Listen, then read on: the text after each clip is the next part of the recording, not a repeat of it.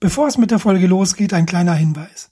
Diese sowie alle anderen Folgen des fast täglichen WM-Podcasts gibt es auf unserer Webseite www.fehlpass.com. Schaut doch einfach mal vorbei. Außerdem sind wir auch bei iTunes zu finden. Dort würden wir uns freuen über jede Bewertung und vielleicht ein paar Sätze dazu. Das hilft uns nämlich, unseren Podcast bekannter zu machen und sichtbarer zu werden. Vielen Dank schon mal im Voraus und jetzt viel Spaß beim Zuhören. Ach, ganz vergessen, wir sind ja auch bei Facebook zu finden. Und zwar unter facebook.com slash Fehlpass. Einfach liken. Dankeschön. Herzlich willkommen beim fast täglichen WM-Podcast mit Jalcin Imre. Und heute habe ich einen Gast dabei, der ständig als die bessere Hälfte des Schiedsrichter-Podcasts Colinas Erben bezeichnet wird. Guten Morgen, Klaus Rehse. Schönen guten Morgen, Jalcin. Ja, da streiten Alex und ich uns jedes Mal drüber, wer denn da die bessere Hälfte ist. Ich glaube ja, er ist es. Ja, hm, ja. Ihr könnt das ja zur Abstimmung freigeben. Nein. Nein, wir klären das untereinander und das wird noch mehrere Jahre dauern. Das hoffe ich doch, das hoffe ich doch. Ähm, Klaas, äh, für den Fall, dass es wirklich Menschen geben sollte, die dich bzw. deine Stimme nicht kennen, stell dich doch mal bitte kurz vor. Ja, mein Name ist Klaas Rehse, ich komme aus Köln. Ähm, Im Internet äh, beschäftige ich mich gerne mit der Bloggerei. Ich habe so einen Blog Rese Sportkultur, der so ein bisschen brach liegt, weil ich vor allen Dingen bei fokusfußball.de äh, mit dabei bin, die Link 11 jeden verdammten Wochentag zu erstellen. Und dann haben wir noch unser kleines Projekt, den Schiedsrichter-Podcast Colinas Erben, den ich zusammen mit Alex Feuerhardt mache. Ja, sei nochmal an dieser Stelle äh, wärmstens allen ans Herz gelegt. Hm. Ähm, ja, sehr schön.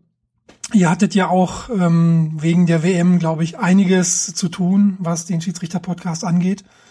Ich glaube, das äh, zweite Halbfinale, um damit mal einzusteigen, wird jetzt nicht so ein großes Thema werden, oder?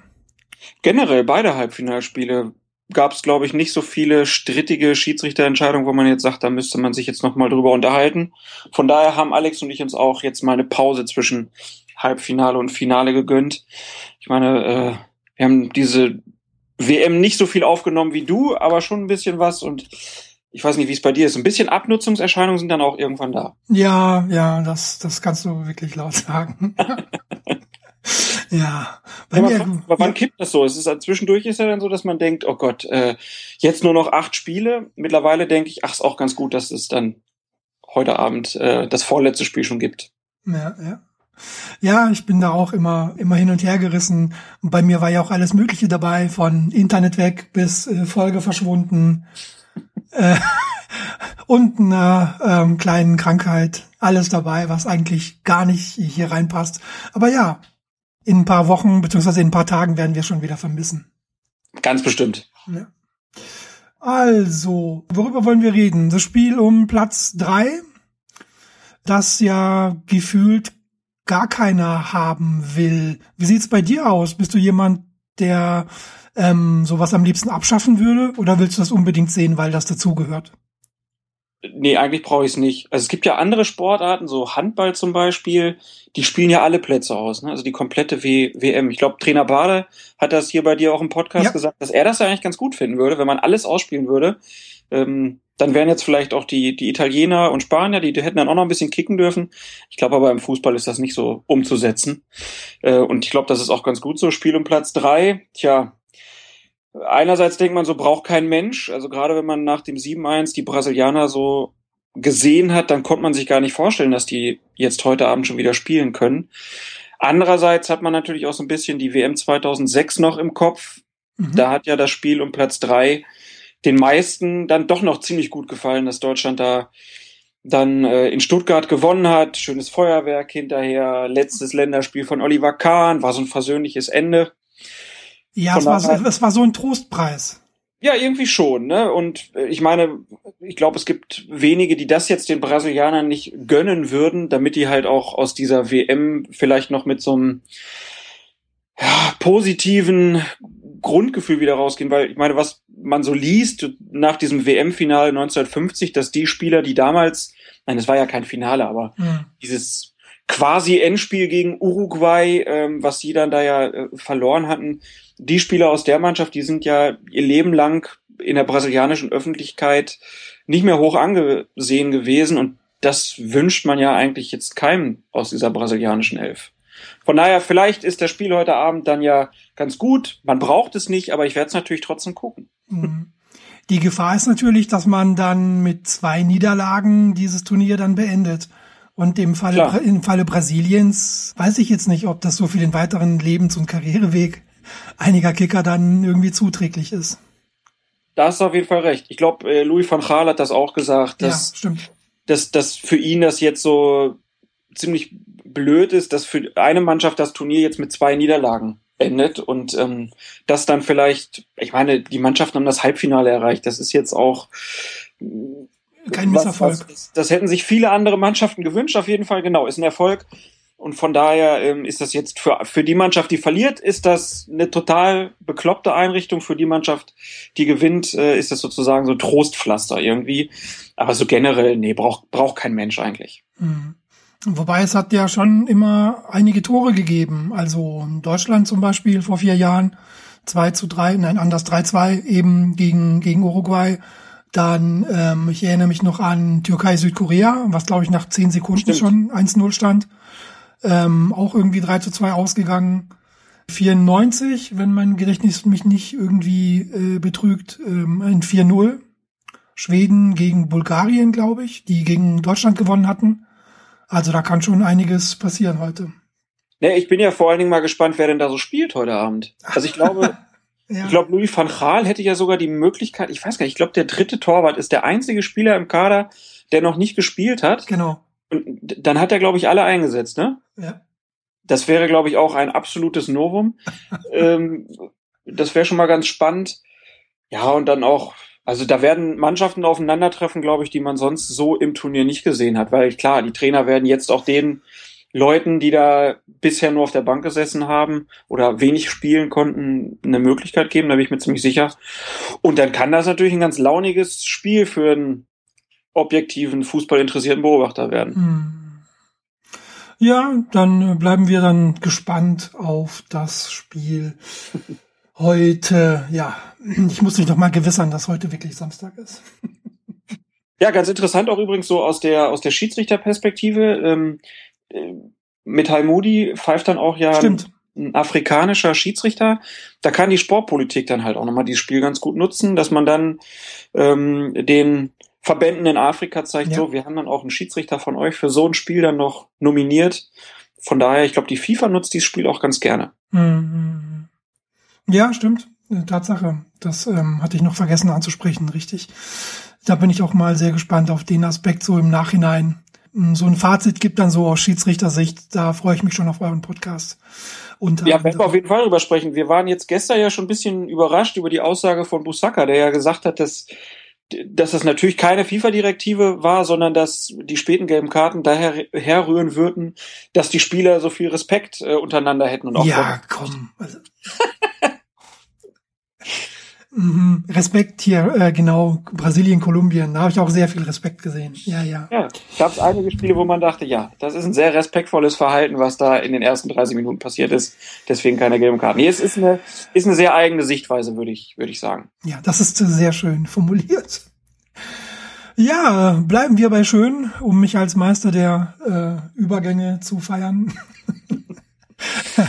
das Finale das mit das Schönste, was einem Fußballer ja in seiner Karriere dann ähm, erfahren kann, äh, erleben kann. Deutschland, Argentinien. Wie sieht's aus, Klaas? Leichte Nervosität vorhanden? Auch noch geht's. Also ich muss ja irgendwie sagen, dass ich bei diesen Länderspielen auch nicht so nervös bin wie, wie jetzt bei den Spielen meines Lieblingsvereins. Irgendwie ist das schon noch ein bisschen was anderes. Ich freue mich drauf. Also ja, richtig, willkommen ne? im Club, ja. Äh, und ähm, ich bin dann aber auch keiner, der jetzt dann hinterher, wenn jetzt Deutschland verlieren würde, egal auf welchem Wege, der dann so enttäuscht wäre, dass er danach eine wochenlange Depression zu bekämpfen hätte oder sich dann tierisch über Löw und Co. aufregt. Nee, positive Grundstimmung, freue mich drauf, dass wir das morgen irgendwie erleben dürfen und ähm, ja, bin gespannt und bin eigentlich auch relativ überzeugt, dass Deutschland das gewinnen wird. Also Ich hatte ähm, natürlich niemals damit gerechnet, nicht mal in meinen kühnsten Träumen, dass Deutschland das Halbfinale so bestreiten würde. Ich war auch nach dem Algerien-Spiel wirklich nicht überzeugt, dass sie das Finale erreichen würden. Mhm, Aber jetzt so mit dem Spielvermögen, ich glaube, es wäre eine Überraschung, wenn Argentinien gewinnt. Ja, wobei natürlich man immer das, das Argument hat hier, man hat immer noch einen Leo Messi in den Reihen, der ähm, zwar nicht so das ganze Spiel immer an sich reißt, aber er hat immer so seine Momente, wo eben Spiele entscheiden kann. Und ähm, da bin ich mal wirklich sehr gespannt, wie man ihn so in den Griff kriegt, ob man ihn ähnlich wie die Holländer dann ähm, kontrollieren kann, die 90 beziehungsweise 120 Minuten dann im Notfall. Also das, da freue ich mich wirklich drauf, den zu, ähm, das Duell zu sehen. Ja, was glaubst du denn? Also ich meine, die, die Niederlande, die haben es ja irgendwie versucht mit De Jong so als persönlichen Bodyguard, ne? Bodyguard. Wird ja jetzt schon kolportiert, dass das vielleicht eine Aufgabe für Lahm ist? Ich bin da unentschieden, ob man das machen sollte. Ich, ich denke, der Herr Löw wird sich da schon was einfallen lassen. Da gehen wir von aus. Wobei eine, äh, ja, also eine Manndeckung in dem Fall ich weiß nicht, hat ähm, vor zwei Jahren was gegen Pirlo zum Beispiel auch nicht geklappt, ja, wobei da auch Groß, glaube ich, der falsche Mann dafür war. Mit Sicherheit. Ja, zum Lahm würde ich das, würde ich das schon zutrauen, aber dann, nee, im Prinzip ist das, glaube ich, so ein Thema, was man im Verbund lösen muss. Und ähm, das wird auch bestimmt so gemacht werden. Also ich kann mir nicht vorstellen, dass er seinen persönlichen Leibwächter kriegt. Ich glaube es auch nicht. Also ich könnte mir schon vorstellen, dass die, die werden da mit Doppelungen halt arbeiten, genau. aber das halt auch irgendwie aus dem Team versuchen herauszulösen, was auch irgendwie besser zur deutschen Mannschaft passt. Und das ist genau auch der Punkt, wo du halt sagtest, die haben jetzt mit Lionel Messi natürlich einen Mann, der klar, der kann mal locker zwei Tore irgendwie machen, einen aus einer Standard, einen aus einem ordentlichen Sprint, aber ich glaube so, dass die deutsche Mannschaft da schon noch mehr Leute hat, die für diese Momente sorgen können. Ich würde da selbst einen Ösel jetzt nicht abschreiben, ein Klose dann aus dem Mittelfeld. Ich meine, Toni Kroos, die beiden Hütten, die er jetzt gemacht hat gegen Brasilien, haben wir auch wieder gezeigt, dass wenn er halt so seine Spiele hat, dann kann er die halt auch alleine entscheiden. Und ich deswegen, also Überraschung ist natürlich jetzt, das hört sich mal so an, als ob das hier eine 90-prozentige Siegchance ist, aber irgendwie so 60-40 würde ich Deutschland halt schon irgendwie vorne sehen. Mm. Ja, nee, ich würde es trotzdem immer noch 50-50 sehen. Ich meine, okay. Argentinien hat jetzt nicht so überzeugt, kann man sagen. Also es gab jetzt kein Spiel, in dem sie total überlegen ähm, gewonnen haben, wie zum Beispiel Deutschland jetzt im ersten Spiel gegen Portugal. Ja, ja, aber meine Argentinien hat halt kein Tor reingekriegt bisher. Genau. Das ist halt so. Genau, genau. Die muss man erstmal knacken. Ich glaube, das wird auch vielen Leuten dann beim Public Viewing dann ziemlich aufregen. Was ist denn da los? Warum Schießt er? arbeiten die sich nicht? genau, warum machen die nicht zig Torchancen? Das lief doch viel besser im Halbfinale. Ich glaube, da kann man sich drauf einstellen. Das wird eine viel, viel härtere Nuss. Ich, ich glaube nicht dran, dass man da ein schnelles Tor erwarten kann oder so. Ich glaube, das wird mehr so eine ja, so eine Marathonveranstaltung, ne, wo man immer wieder versuchen muss, dann mhm. Räume zuzustellen. Es kann auch richtig zäh werden, also mehr so Richtung Halbfinale mhm. Niederlande, Argentinien, war ja zwischendurch schon eine sehr zähe Veranstaltung, so zum Zugucken. Aber natürlich, das wird, die Spannung hinten raus wird natürlich das, äh, das befördern. Ich bin sehr gespannt, ob die, ob die Deutschen sich da viele Chancen erarbeiten können. Mhm. Das wird echt, wird, glaube ich, aber eher eine enge Kiste. Ja. Ich rechne diesbezüglich sogar noch mit einem mit einer Verlängerung. Also das kann schon einige Zeit dauern. Ja, wir werden sehen. Genau. Was habe ich sonst auf meiner Liste? Ja, ich hatte noch, ähm, ja, ich hatte noch Van Raal drinstehen, aber das ähm, ähm, ist, glaube ich, ein Thema für sich. Was wolltest du denn über den besprechen? Ach, er hat nach dem Elfmeterschießen, also beziehungsweise nach dem Halbfinale nochmal erwähnt, extra erzählt, dass es Spieler gab in seinen Reihen, die ähm, sich nicht getraut haben, den ersten zu schießen und deswegen hätte Ron Vla den ersten Elfmeter ähm, übernehmen müssen, der eben nicht reinging und dann verlor man das Momentum und bla bla. Das, äh ja, aber es gibt ja diese Statistiken, dass wenn eine Mannschaft den ersten versemmelt, irgendwie, dass die zu einem hohen Prozentzahl äh, dann auch verlieren. Aber ich kann mir immer gar nicht vorstellen, dass so ein Arjen Robben nicht einfach sagt, ich mach den. Ich glaube, da geht's viel um Rituale. Ja, also ich habe ja im Spiel davor den Enten Elfmeter geschossen, also bleibe ich dabei. Ja. Ähm, also nach meiner Kenntnis sind ja Fußballer unter anderem auch sehr abergläubisch. Mogelt man, ja. ja.